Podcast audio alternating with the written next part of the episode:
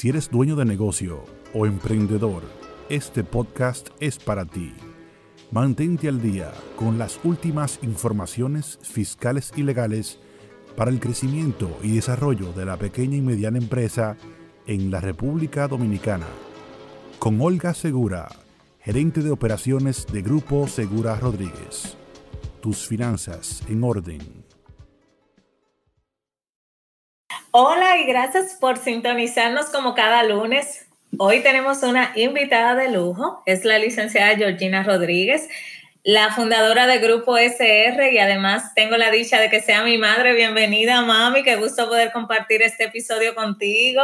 Hola, yo también estoy muy contenta de estar aquí compartiendo valiosas informaciones con cada uno de nuestros oyentes. Así es, y hoy vamos a compartir acerca de cómo hacemos que funcione nuestro negocio familiar. La idea es que si eres parte de un negocio familiar, esto que vamos a compartir pueda servirte para que tu negocio sea exitoso. Y vamos a empezar definiendo lo que es un negocio familiar. ¿Qué te parece, mami?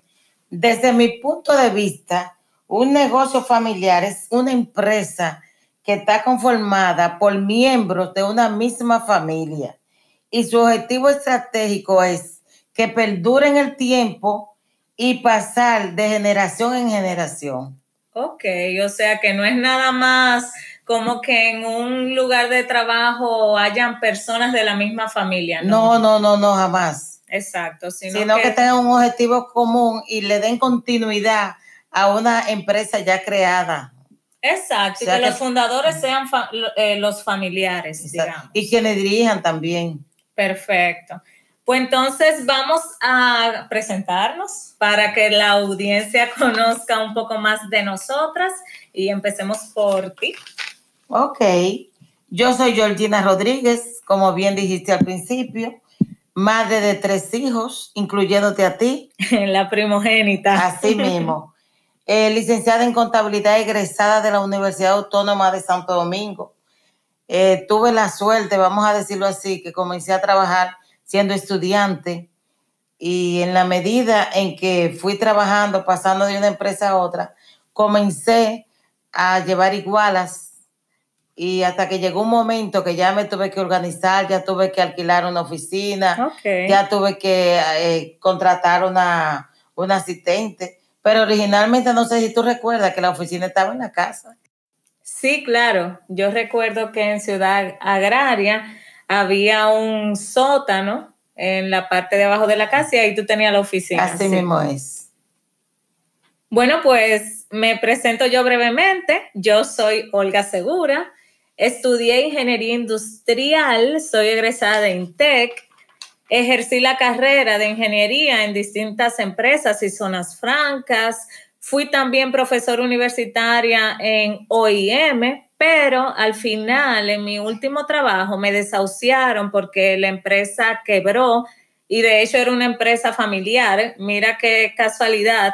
Y en ese momento que me desahuciaron, tomé la decisión de formar parte del negocio de mami. No sé si lo recuerdas. Claro que sí. Porque estábamos hablando y yo no quería emplearme más y yo llegué a la conclusión de que en el momento que mami decidiera no trabajar más, ni mis, ni mis hermanos ni yo íbamos a saber cómo correr el negocio y nada, ocho años después y tres meses de cuarentena, estamos aquí en el episodio número siete de nuestro podcast y ya el año que viene me graduó de la licenciatura de contabilidad, así que esto realmente me apasiona muchísimo porque soy una persona muy numérica y bueno, de hecho no sé si se dieron cuenta en los dos últimos episodios que hablé con muchos números ahí.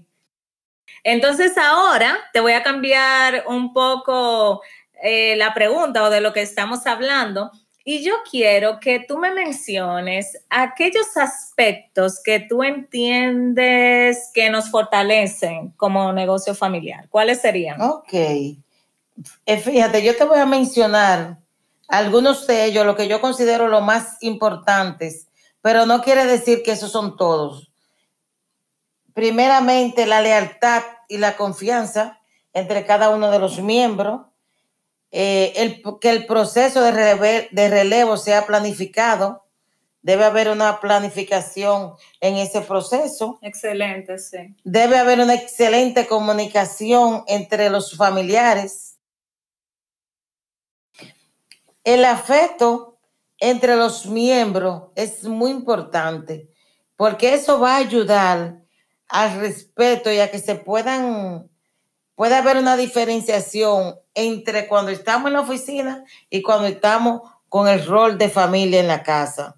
Entonces eso es muy importante, que realmente eso, eso esté bien claro. Sí, estoy totalmente de acuerdo. Y ahora que tú mencionas esa última fortaleza, yo, yo quisiera añadir que hay algo que siempre hemos, hemos evitado hacer, mami, y es llevar trabajo a la casa. O sea, es muy importante lograr ese balance integral donde entendamos, bueno, ahora estamos en la oficina trabajando y ya luego de repente estamos en la casa o en una actividad familiar. Entonces, no mezclar esos dos roles.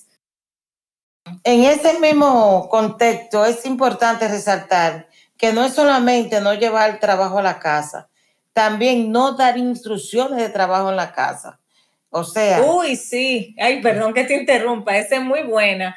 Eh, yo realmente, nosotros tratamos de, por ejemplo, a los colaboradores eh, eh, fuera de su horario de trabajo, no darles instrucciones. Aunque sean familias que estemos bajo el mismo techo. Exactamente. Entonces, esa parte es muy importante, que se cree ese balance integral, como dije anteriormente, donde se separe realmente primero los roles de cada uno y también eh, el espacio de entender cuando estoy en, la oficina y cuando estoy en asuntos familiares. Mami, ¿y qué dos recomendaciones así como que tú digas, Olga, mira, todo negocio familiar debe tener estas, eh, debe llevar a cabo estas recomendaciones, tú dirías que serían?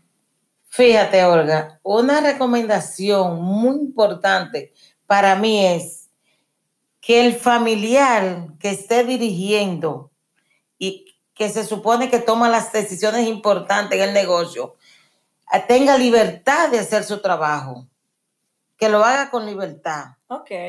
Eso, eso es muy importante, que él sienta que cuando él toma una decisión, esa decisión es respetada. Exacto. Y también la flexibilidad en el trabajo, en el tiempo y, con el dinero. Esto, esto hay que saberlo entender. Porque cuando hablamos de flexibilidad en el trabajo, quiere decir que si tenemos una responsabilidad de terminar un trabajo, tenemos que terminarlo aún tengamos que trabajar horas extra. Porque para nosotros como familiares es muy importante el avanzar en el negocio, el que el negocio avance. Y esa flexibilidad también quiere decir que si uno de los miembros un día necesita un, espacio para, vamos a suponer que esté en la universidad. Eso no quiere dejar dicho que no se haga con todos los colaboradores, pero yo quiero hacer hincapié en que el familiar que está trabajando para fortalecer esa empresa y para mantenerla, como dije al principio, de generación en generación, tienen que entender que en algún momento también tiene que sacrificarse. Exacto, tú te refieres sobre todo de que a veces hay familiares que como trabajan en el negocio de la familia, de repente su horario de trabajo es de 8 a 5, pero no, como es el negocio de mi familia, yo quiero llegar a las 9, no. No, no, no. Exacto. Así perfectamente. Tiene que cumplir y tiene que cumplir sencillamente. Exactamente. Y ya por último, mami, en esa parte, yo quisiera añadir también en la parte de la flexibilidad que también entender que si se establecen claramente los roles y las funciones de cada quien, entonces ahí también se debe determinar, bueno, mira, eh, el horario de trabajo tuyo es este, o quizás hay personas que tienen flexibilidad de entrada y salida. Entonces, esa parte sí me gustó mucho que tú la mencionaras, eso es bien importante. Bueno, audiencia, ¿qué te pareció, mami? ¿Qué tal la experiencia? Muy bien, muy bien, me gustó. Qué bueno, muchísimas gracias por aceptar esta invitación. Estoy feliz de, que hayas sido la primera invitada en un episodio del podcast. Queremos eh, dejarles con el pensamiento final de que fíjense cómo somos nosotras, ¿no? ¿Verdad? Madre e hijas, y hay estadísticas en el país de que hay muchos negocios familiares, o sea, aproximadamente... De un 80 a un 90% de los negocios en República Dominicana normalmente están constituidos por familia. O sea, en nuestro país es algo como muy normal. Exacto, o sea que te animamos a que si eres, si formas parte ya de un negocio familiar o, o estás pensando abrir uno, eh, te animamos a que lo hagas, que realmente puedes tener muy buenos resultados.